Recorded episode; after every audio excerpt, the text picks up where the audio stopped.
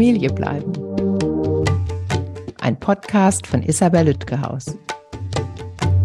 Hallo, herzlich willkommen. Mein heutiger Gast ist erneut Dr. Stefan Rücker, Diplompsychologe und Kindeswohlexperte. Wir sprechen über die Begleitung von Eltern nach der Trennung in Bezug auf Trauer und Abschluss auf der Paarebene, damit sie ihre Elternebene und die zukünftige Kooperation als Eltern stärken können. Moin, Herr Dr. Rücker, schön, dass Sie wieder da sind. Frau Lüttgerhaus, vielen Dank, dass ich da sein darf. Sehr gern. Ich möchte heute ein bisschen anknüpfen an, an unsere allererste Podcast-Folge, die im Juni 2023, also in Season One äh, von Familie bleiben erschien. Da ging es eigentlich um Umgangsmodelle und Kindeswohl. Und an einer Stelle sagten Sie so sinngemäß, dass es äh, häufig eine wirklich gute Idee sein könnte, dass Eltern ihre Trennung gut bewältigen und bearbeiten allein oder mit Hilfe, damit sie den Fokus weg von ihrer Vergangenheit als Paar, die ja gegen Ende dann nicht mehr so schön war in aller Regel, hin zu ihrer Gegenwart und Zukunft als Eltern äh, lenken können. Und dar darüber möchte ich heute mit Ihnen ausführlicher sprechen. Ähm, woran könnten denn Eltern erkennen, dass es eine gute Idee sein kann, sich Unterstützung zu holen bei der Verarbeitung der Paar- und Trennungsgeschichte? Jeder Elternteil für sich, aber möglicherweise sogar gemeinsam. In der Regel trennen sich Eltern ja nicht, weil sie sich gut verstehen, sondern weil Konflikte bestehen. Ähm, manchmal ist es tatsächlich so, dass Elternteile spüren im Alltag, dass die Liebe nachlässt. Das ist eigentlich der schönste Trennungsgrund, weil diese Eltern dann am vernünftigsten miteinander umgehen und gerade auch das Wohl der Kinder gut im Blick behalten können. Aber das ist eher die Ausnahme. Wenn Eltern sich trennen, dann ähm, geht es oft von einer Seite aus. Man wird dann getrennt und eine Trennung hat oft das Potenzial für eine Lebenskrise. Meine Trennung ist oft eine Ablehnungserfahrung und wir wissen aus verschiedenen Studien, dass Liebeskummer, so nenne ich es jetzt mal, nach Verlust durch Tod der schlimmste psychische Schmerz ist. Das tut einfach wahnsinnig weh. Und wenn ich in dieser Krise bin, wenn ich diesen Schmerz erleide, dann würde ich gar nicht lange warten, ob der sich jetzt reguliert in den nächsten Wochen und ich dann vielleicht meinen Blick zurückgewinnen kann auf das Wohl des Kindes oder der Kinder, sondern ich würde mir ab diesem Moment tatsächlich Hilfestellung suchen. Denn wir erleben leider sehr, sehr häufig, dass Trauer nicht konstruktiv bewältigt wird, sondern dass dann eben ähm, so ein infiniter Regress stattfindet, so ein Kreisprozess, aus dem dann Betroffene nicht mehr gut ausbrechen können und die sich dann über Jahre in diesem Tief befinden und ähm, eigentlich gar nicht mehr schaffen, diese emotionale Verfügbarkeit für ihre Kinder aufzubringen, weil sie sich fast ausschließlich über diesen Schmerz, über diesen Konflikt, über diese Ablehnungserfahrung definieren. Von daher ist meine Empfehlung primär präventiv, wenn ich spüre, es tut wahnsinnig weh, dass mich der oder die andere verlassen hat, äh, dann würde ich mir schon Hilfe suchen und nicht lange warten. Je länger man wartet, desto stärker besteht die Gefahr, dass die Dinge sich chronifizieren, manifestieren. Es kommt eine Dynamik dazu, die aufzubrechen später schwieriger ist, als wenn man von Beginn an konstruktiv mit Trauer klingt jetzt etwas pathetisch, aber nichts anderes ist ja der Verlust eines geliebten Menschen. Der muss ja nicht unbedingt sterben. Der kann ja durch Trennung abhanden kommen. Ähm, wenn ich spüre also, dass der Schmerz stark genug ist, würde ich mir von Beginn an Hilfestellung suchen. Ich habe auch eine Folge mit Frank Lowitz zu den Trauer- und Trennungsphasen nach Kübler-Ross und analog angewendet auf Beziehungen aufgenommen, weil ich oft den Eindruck habe, dadurch, dass sich doch so viele Paare trennen heutzutage, dass der die, der Impact, diese Auswirkung, die so eine Trennung hat, vor allem für die getrennt wordene Person, unterschätzt wird. Und so, es trennen sich doch viele, ist doch nicht so schlimm, aber das ist wie bei einer Erkrankung. Das hilft mir nicht, wenn ich eine schwere Krankheit habe, dass andere die auch haben. Dennoch ist es ein erschütternder Moment im Leben und mit ganz vielen Ängsten und Sorgen verbunden, aber eben auch Schmerzen und Trauer. Und wenn man denkt, ah, weitermachen, weg mit meinen Bedürfnissen, ich muss ja Mutter und Vater sein, dann äh, denke ich, bahnt es sich auf andere Weise seinen Weg und oft nicht äh, besonders hilfreich. Ähm, was würden Sie den ähm, Eltern, die, die ihre Trennung verarbeiten wollen, als Angebot empfehlen oder als, als äh, Möglichkeit empfehlen? Was sollten die unternehmen, ganz konkret? Wenn sie merken, boah, ich sind wir schon seit einem halben Jahr getrennt, oft sagt man ja, das erste halbe Jahr ist so die äh, härteste Zeit und wenn ich schon die Stimme höre oder den sehe und jetzt steht die, steht die Einschulung an und ich möchte da nicht hin, was können die unternehmen, ganz konkret? Na, wichtig ist erstmal verletzte Gefühle zu regulieren. Ja, wenn ich merke, ich kann einer Begegnung nicht standhalten, ich kann gemeinsame Termine nicht wahrnehmen, dann verweist das ja schon auf einen tiefer liegenden Schmerz. Der hm, remittiert selten spontan, sondern der, der ist dann auch lange wirksam. Und wenn ich das empfinde, dass also da der Schmerz tief ist und sich eigentlich auch gar nicht, ähm, dass der sich nicht verändert, dass der nicht schwächer wird.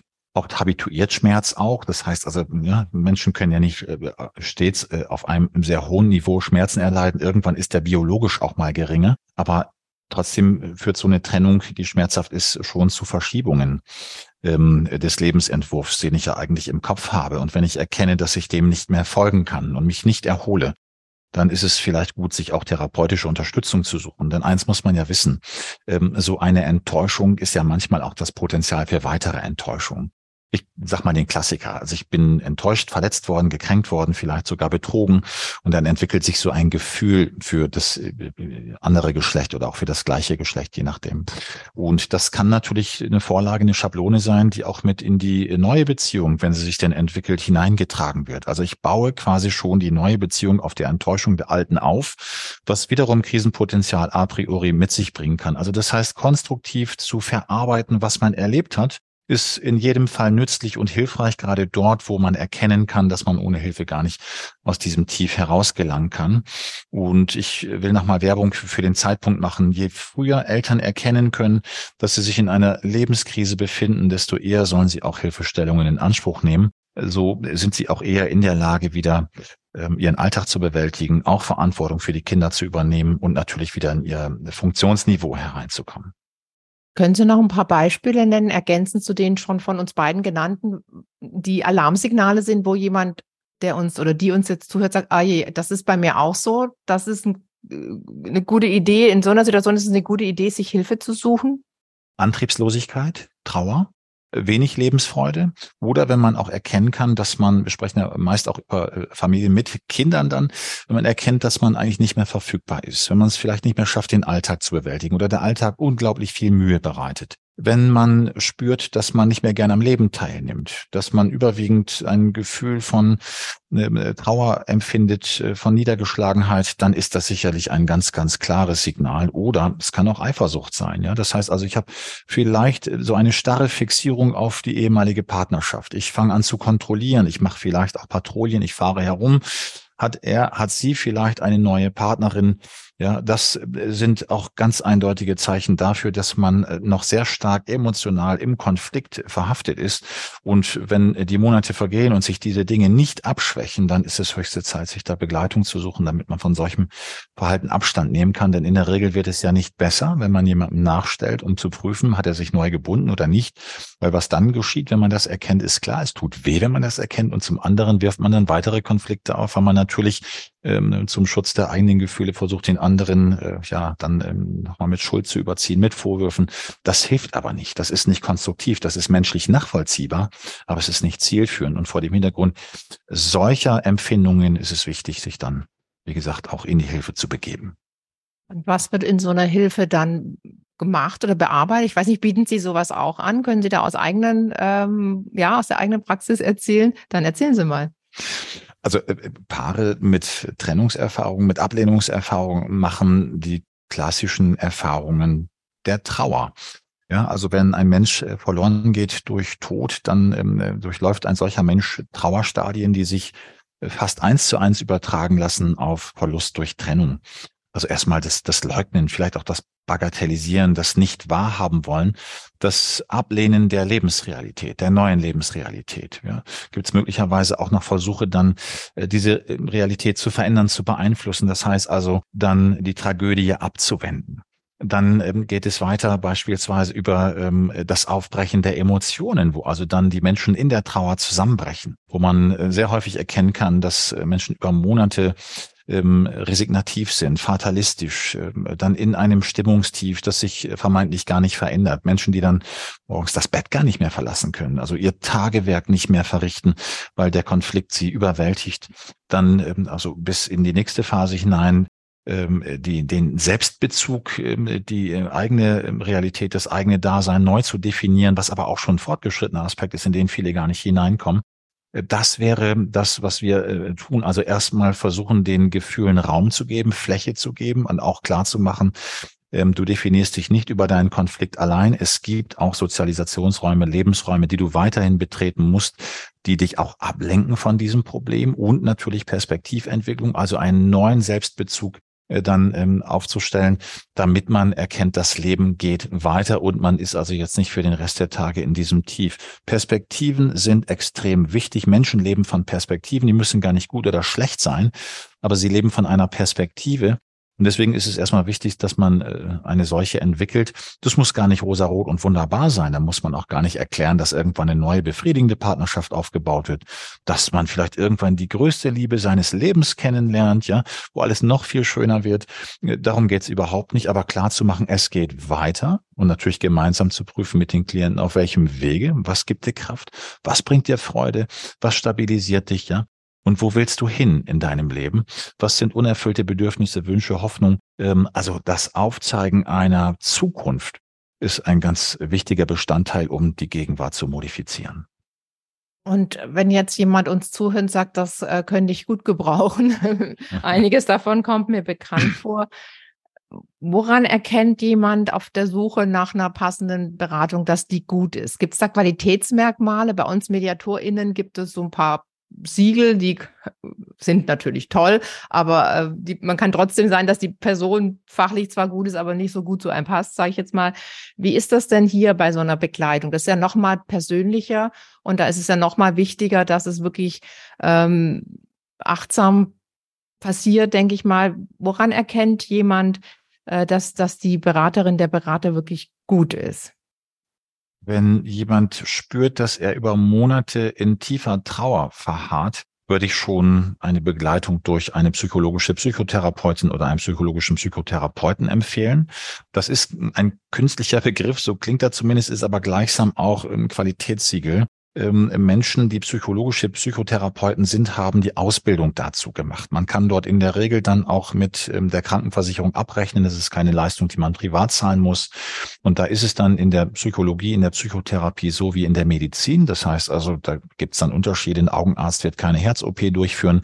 Und so ist nicht jede Psychotherapeutin oder jeder Psychotherapeut gleichsam qualifiziert, Trauerbegleitung zu leisten. Das heißt, ich würde prüfen, das kann man über die 116, 117 tun, die ähm, Therapie-Hotline, wo man also prüfen kann, welche Therapeuten haben wann Kapazitäten frei und sind ähm, mit welchem Schwerpunkt aktiv. Das kann man natürlich auch tun, indem man selber einmal im Internet prüft, also wer kommt hier überhaupt in Frage. Ähm, das sind dann oft äh, Therapeutinnen und Therapeuten, die beispielsweise affektive Störungen begleiten, also emotionale Belastung, Depression oder auch Essstörungen, die affektiven Hintergrund haben können, die dann auch in der Lage und geeignet sind, Trauerbegleitung zu machen. Das ist etwas, das man wirklich in verantwortungsvolle Hände geben muss. Und wir wissen aus der Psychotherapieforschung, was da in der Therapie wirkt. Und wir wissen daher auch sehr genau, dass also die Klienten-Therapeutinnen-Beziehung sehr wirksam ist. Das heißt also, wenn man einander gut versteht, dann kann dieser Weg sehr wirkungsvoll sein und nachhaltig. Deswegen gibt es die sogenannten probatorischen Sitzungen, wo die Klienten also zwei, drei, vier, fünf Stunden prüfen können, passen wir eigentlich zusammen, um diesen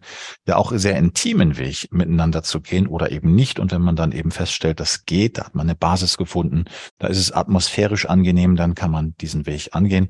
Und da muss man sagen, bei der Trauerbegleitung ist es natürlich so, dass äh, Menschen, die besonders intensiv leiden, auch Menschen sind mit bestimmten Persönlichkeitsstrukturen, und deswegen ist die Situation auch ein bisschen komplexer. Es geht nicht allein um Trauerbegleitung, sondern auch um zu prüfen, was sind denn die lebensgeschichtlichen Einflüsse? Was ist das Bindungsmuster? Sind da zum Beispiel Verlustängste?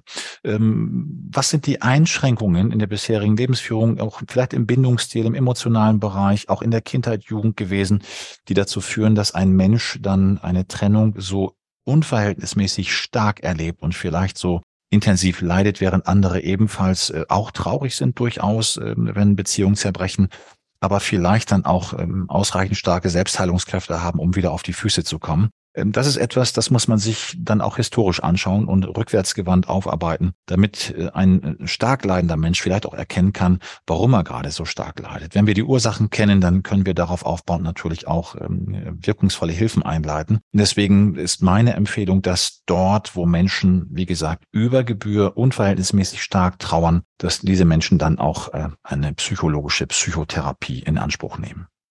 Und was für andere Möglichkeiten gibt es noch? Also neben Psychotherapie und ähm, und ähm, was was kann was können Eltern noch machen, die jetzt normal leiden, würde ich gerade sagen. Also sie können das bestimmt eloquenter unterscheiden, die die auch unter der Trennung leiden, auch merken, das zieht so viel Kraft, die ich nicht nutzen kann, um mir ein neues Leben aufzubauen, um gut Mutter, gut Vater, gut Elternteil zu sein. Was, was können die noch unternehmen? Mit, erstmal mit Beratung. Danach würde ich gerne auch noch fragen, was die vielleicht alleine machen können. Ja, es gibt natürlich also äh, betroffenen Gruppen, an die man sich wenden kann, wo man sich Hilfestellung holt, wo man vielleicht auch von Erfahrungen profitiert, wo man Mut bekommt, wo man Mut entwickelt, weil man erkennen kann, viele andere waren schon in meiner Situation und sie haben sich erholt, ja. Also sozusagen Best Practice Beispiele, die einfach Optimismus erzeugen unterhalb der klinischen Schwelle ähm, wo man einfach erkennen kann, das Leben geht weiter und dann gibt es einen Erfahrungsaustausch. Was hat dir geholfen? Was, was hat mir geholfen?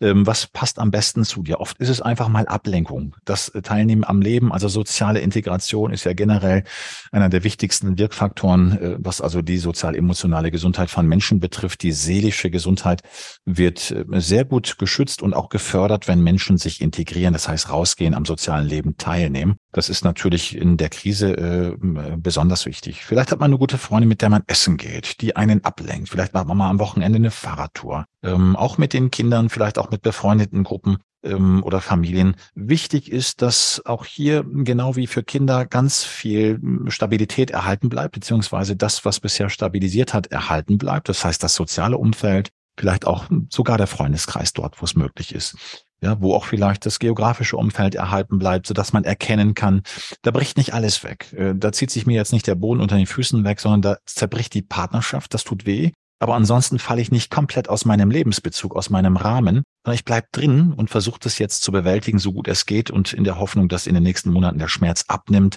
Ja, gehe ich raus, beteilige mich am Leben nach einer gewissen Phase der Trauer des Einigelns, was glaube ich sehr normal ist und auch vielleicht ganz gesund. Aber dann sich zu integrieren, sich auszutauschen, vielleicht mit ebenfalls Betroffenen, das kann schon sehr heilsam sein. Und was können Eltern gemeinsam tun? Es gibt ja durchaus, habe ich ja in der Mediation, aber bestimmt auch in Ihrem Beratungskontext Eltern, die merken, äh, ist für uns beide nicht so einfach oder für einen von uns beiden ist es nicht einfach und der andere möchte aber mit unterstützen, dass es ähm, besser werden kann, den Fokus auf die Elternschaft zu, zu legen und weniger auf die äh, Trennung und, und Paarvergangenheit. Was können die gemeinsam erarbeiten? In der Beratung zum Beispiel? Das, das Potenzial für eine gemeinsame Bewältigung ähm, des Konflikts eines Einzelnen ist da schon sehr reduziert. Wenn der eine Part den anderen liebt, dann hat ähm, der es schwer, Linderungspotenzial zu erzeugen. Denn er ist ja das geliebte Objekt und wenn er sich vielleicht noch neu bindet oder sie, dann wird es umso schwerer was der Volksmund äh, sagt, ist hier nicht ganz falsch aus den Augen, aus dem Sinn. Das klingt jetzt ein bisschen salopp dahergesagt, aber es tut dann auch gut, um den Schmerz zu bewältigen, wenn man ein bisschen in die Distanz geht und nicht stets und ständig mit dem libidinösen Objekt konfrontiert wird, um das mal künstlich auszudrücken. Ja, das lockt Sehnsucht, Begehrlichkeiten und das macht äh, einfach immer nur wieder traurig, weil man konfrontiert ist mit dem Verlust. Also die Potenziale für eine gemeinsame Bewältigung ähm, bei Liebeskommunikation aber bei Schmerz durch Ablehnung äh, ist da also schon äh, sehr, die Möglichkeiten sehr eingeschränkt. Ähm, was man aber natürlich trotzdem aus der Distanz heraus machen kann, wenn sich ähm, eine Seite löst, ist äh, dann auch bewusst die Distanz wahren und vielleicht nicht täglich WhatsApp zu schreiben oder sich zu melden oder aber eben auch dann ähm, das Kind zu den Übergaben abzuholen mit der neuen Partnerschaft. Das ist vielleicht nachvollziehbar, dass äh, so ein Mensch das möchte, aber es ist auch ziemlich geschmacklos, den leidenden Menschen dann mit der neuen Liebe und der Harmonie zu konfrontieren. Also das kann man natürlich tun. Ich nenne das immer Wohlverhaltensverpflichtung, also verschärfe den Schmerz bitte nicht, sondern halte dich zurück und zeige nicht, dass es dir eigentlich ganz gut geht, weil äh, trauernden Menschen fällt nicht schwerer zu akzeptieren als das Lebensglück der anderen. Ja, das passt gerade so nicht. Und ähm, insofern kann der andere gut daran tun, ähm, der sich lösende Part, wenn er vielleicht tatsächlich auch in die Distanz geht.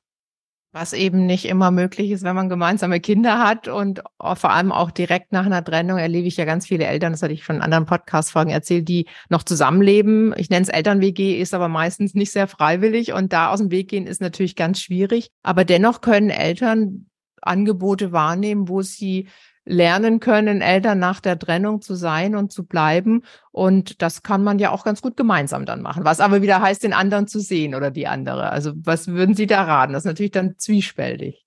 Ja, es ist ja phasenbezogen. Ähm, nach einer äh, Phase der Trauer und Beruhigung ist das äh, durchaus möglich. Das halte ich auch für einen guten Weg, wenn man äh, irgendwann geschafft hat, den Kummer zu bewältigen und vielleicht auch zu verzeihen. Ähm, dass man dann in die gemeinsame Elternverantwortung geht, ist natürlich hochgradig wünschenswert, weil man ja auch wissen muss, die ganz wichtigen Termine im Leben der Kinder kommen ja meistens erst noch. Ja, also entweder die werden eingeschult oder die Schulzeit wird dann beendet. Ähm, irgendwann wird vielleicht auch geheiratet. Oder äh, es ist eine Konfirmation äh, im Raum, ja. Ähm, vielleicht kommen irgendwann noch mal Enkelkinder. Es ist doch wünschenswert, wenn aus der Beziehung nicht allein verbrannte Erde überbleibt, sondern dass man irgendwie zivilisiert miteinander umgehen kann und solche schönen Momente auch gemeinsam äh, wahrnimmt. Das wäre gut, aber ich glaube, es ist in der akuten Phase schon schwierig. Das gelingt wahrscheinlich eher nach einer Phase der Konsolidierung und Stabilisierung, wenn Elternteile das schaffen, es ist gerade für Kinder natürlich äh, traumhaft, wenn die auch erkennen können, man kann sich trennen, ähm, man muss aber nicht im der Zeitlebens miteinander im Konflikt liegen. Das sind ja fast schon Abschlussworte. so, so schön klingt das und so wünschenswert ist das. Dennoch haben Sie jetzt noch die Möglichkeit zum Abschluss. Eltern, die uns zuhören, hier denke ich eher an einzelne Elternteile, Mütter, Väter, Elternteile, die im Moment noch merken, das äh, bekomme ich noch nicht so gut hin. Welche äh, Inspiration oder hoffnungsvollen Gedanken können Sie diesen mitgeben? Ja, ich äh, sage jetzt ein bisschen was Gemeines. Eltern sind ja in der Regel die Menschen, die ihre Kinder am meisten lieben. Manchmal sind sie aber auch diejenigen, die ihren Kindern am meisten schaden. Und zwar dort, wo Trennung und Scheidung stattfindet und wo Elternteile so enttäuscht sind von dem anderen Elternteil, dass die Kinder unversehens mit eingebunden werden in den Konflikt ähm, Hand aufs Herz, liebe Eltern, äh, menschlich absolut nachvollziehbar und äh, verständlich. Aber prüft bitte, ob äh, ihr euer Handeln nicht vielleicht noch ein bisschen stärker am Wohl der Kinder ausrichten könnt. Und wenn ihr sagt, ihr tut alles für die Kinder, prüft auch kritisch, ob es nicht vielleicht doch eher für euch ist und nicht so sehr für die Kinder. Kinder wollen gerne, dass Eltern zusammenbleiben. Das klappt oft nicht, aber dann ist eben das kleinere Übel, dass Eltern irgendwann wieder zivilisiert miteinander umgehen. Ähm, also darauf hinzuwirken wäre ein wichtiges Erfordernis, wenn man sein Kindern was Gutes tun möchte. Und das ist der glühende Appell an dieser Stelle. Wem das gelingt, der kann auch sehr gesunde Kinder großziehen. Vielen Dank, Herr Dr. Rücker, für den Appell und für das schöne Gespräch. gerne, gerne. Herzlichen Dank an alle fürs Zuhören. Sämtliche Infos gibt's wie immer in den Show Notes. Wenn Ihnen und euch mein Podcast gefällt, gern abonnieren und bewerten auf allen gängigen Plattformen. Und ich würde mich sehr über Post freuen an info@familiebleiben.de oder über Instagram, LinkedIn, Facebook und Twitter. Schickt mir eure Geschichten rund um Trennung und Scheidung, gebt mir Feedback zu den bisherigen Gesprächen und ich würde mich sehr über Themenvorschläge für weitere Folgen freuen. Dankeschön. Familie bleiben ist eine nachhaltige Produktion von Spatz in der Hand. Ausführender Produzent Marc Todd Bielefeld, Redaktion Isabel Lütgehaus.